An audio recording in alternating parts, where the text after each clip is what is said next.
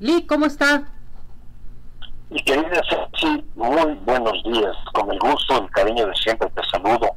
Igualmente a tus eh, compañeros, a nuestros compañeros colaboradores y por supuesto a nuestro gentil auditorio. Efectivamente, el tema que vamos a iniciar esta semana y concluiremos la próxima es sobre esta bellísima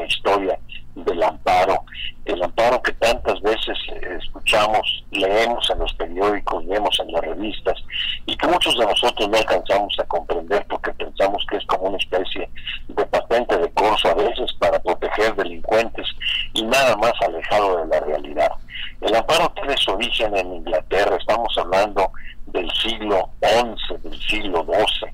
Eh, cuenta la historia, como la canción aquella de Dominique, que muchos de ustedes la recuerdan. Juan Sin Tierra era el rey de Inglaterra en aquella época. Estamos hablando del pleno siglo XIII. Y en una ocasión, una señora fue a pedirle a él su indulgencia, su clemencia, porque iban a ahorcar a su hijo y le pidió amparo. ¿Por qué? Porque ella consideraba que su hijo era inocente de los cargos que se le atribuían y le dijo, Su Majestad, quiero que revise el proceso judicial de mi hijo porque creo que se está cometiendo una injusticia.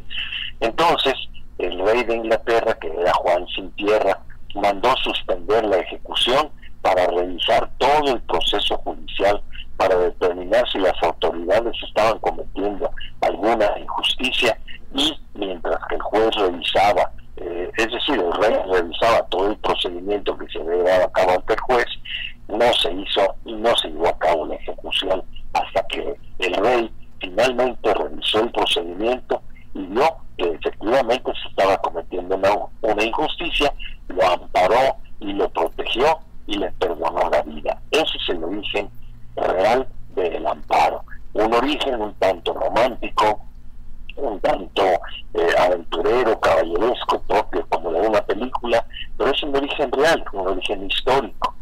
Bueno, pues este episodio histórico que se remonta, insisto, hasta el siglo XIII, en el año de 1215 de nuestra era cristiana, vino a ser recogido muchos siglos después por tres grandes historiadores juristas, pensadores de nuestro México, que fueron dos jaliscienses y un yucateco.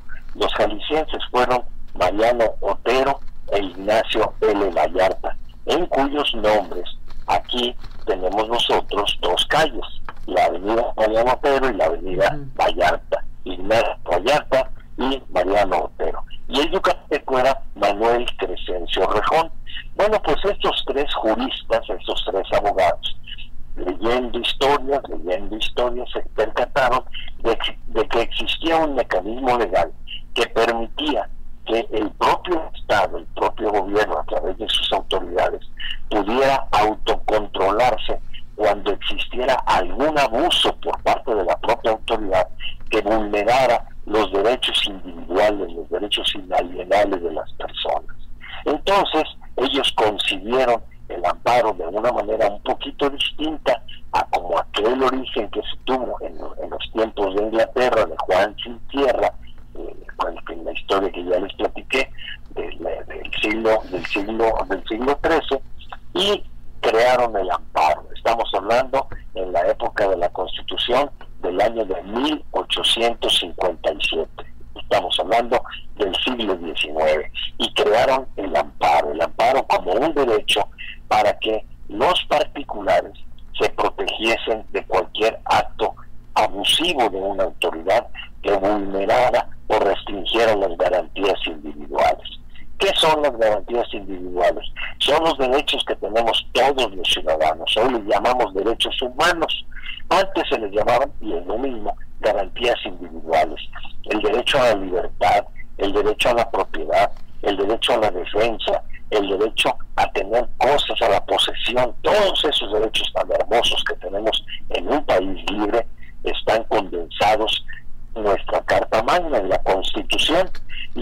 son violados por una autoridad o pretendidamente van a ser violados, si se quieren violar, entonces surge esa figura del amparo para que el propio gobierno, a través del Poder Judicial, que es uno de los tres poderes de cómo se integra, surja como un defensor defensor de los actos del propio gobierno.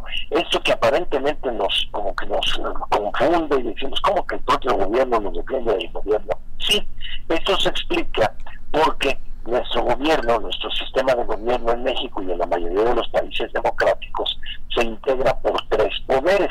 Esto lo aprendimos prácticamente desde la primaria. El poder ejecutivo, que lo sabemos, lo encabeza el presidente de la República y los gobernadores de los estados y los presidentes municipales.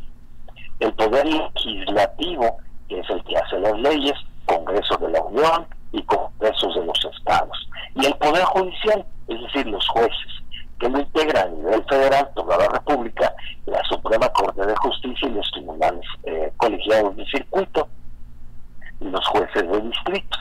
Entonces, este sistema tripartita de poder, ¿por qué tripartita? Pues son tres poderes, ejecutivo, legislativo y judicial, busca siempre un equilibrio.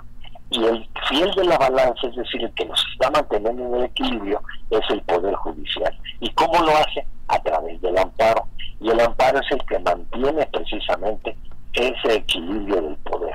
Así se consiguió desde el siglo XIII, en la época de Juan Sin Tierra, por eso platiqué la historia, el origen del amparo, así lo consiguieron nuestros grandes precursores del amparo mexicano, que fueron Mariano Otero Mestas, jalisciense, Ignacio Luis Vallarta, jalisciense, y Manuel Crescencio Rejón, yucateco. Ellos tres fueron los que consiguieron el amparo en el año de 1857 y que se plasmó en la Constitución mexicana de aquella época.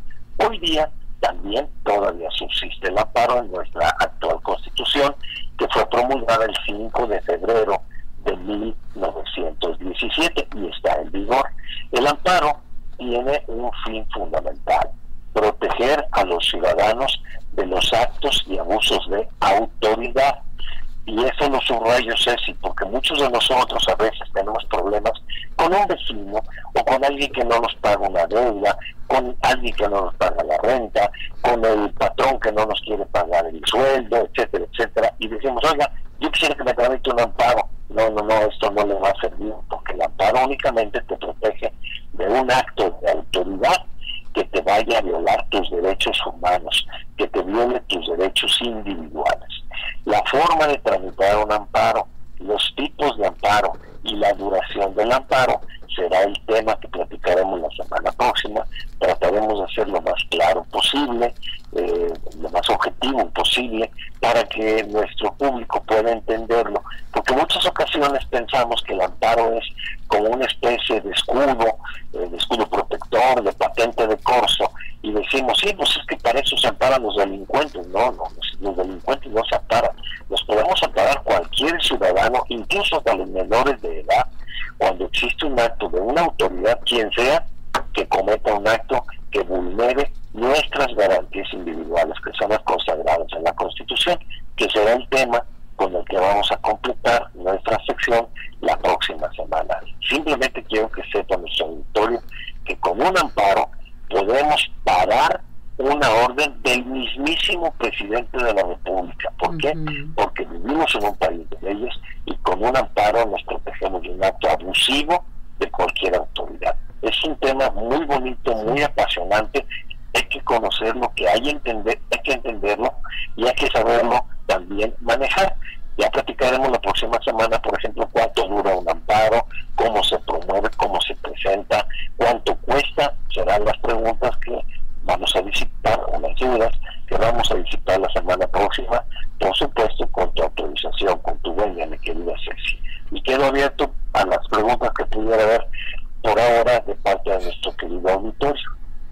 Fíjese, licenciado, que lo que usted menciona es muy importante. A mí me encanta el amparo, ¿eh? me encanta porque es una protección total que tenemos todos los ciudadanos, todos los mexicanos, y debemos de tener más información respecto a esto. Porque en ocasiones llegamos con ciertos abogados o llegas con algún asunto y preguntas, bueno, ¿cómo me puedo proteger? Y en ocasiones no les dan este tipo de información. Efectivamente, y sobre todo porque existe una información distorsionada. Muchos pensamos, ah, es que a fulano de tal que cometió el delito lo ampararon y ya con eso anda libre. a veces no alcanzamos a entender cuál es el contenido del amparo, cuál es el propósito del amparo. Pero si nosotros lográramos comprender o alguien nos pudiera explicar de una manera sencilla en qué consiste el amparo, créeme, no sé si que viviríamos felices, no por estar amparados, sino simple, simple y sencillamente por saber que tenemos a nuestra disposición un mecanismo que nos protege de cualquier acto abusivo de cualquier autoridad que, que, pretenda privarnos injustamente de nuestra libertad, restringir nuestros derechos fundamentales, la libertad de tránsito, la libertad de hacer en pocas palabras lo que queramos dentro de lo que nos marca la ley. Un tema muy bonito, desde luego. Perfecto. Entonces continuamos con este tema la próxima semana. Si Dios nos permite, ¿Sí? Ceci, y en tanto deseo que Dios te cuide y un saludo muy afectuoso a tu público. Igualmente, Lick, cuídese mucho. Besos y abrazos. Hasta la semana próxima, si Dios quiere. Igualmente para ti, otros de regreso. gracias, Lick. Gracias por, este tema tan hermoso y gracias por los abrazos. Cuídese. Nos vemos. Nos vemos.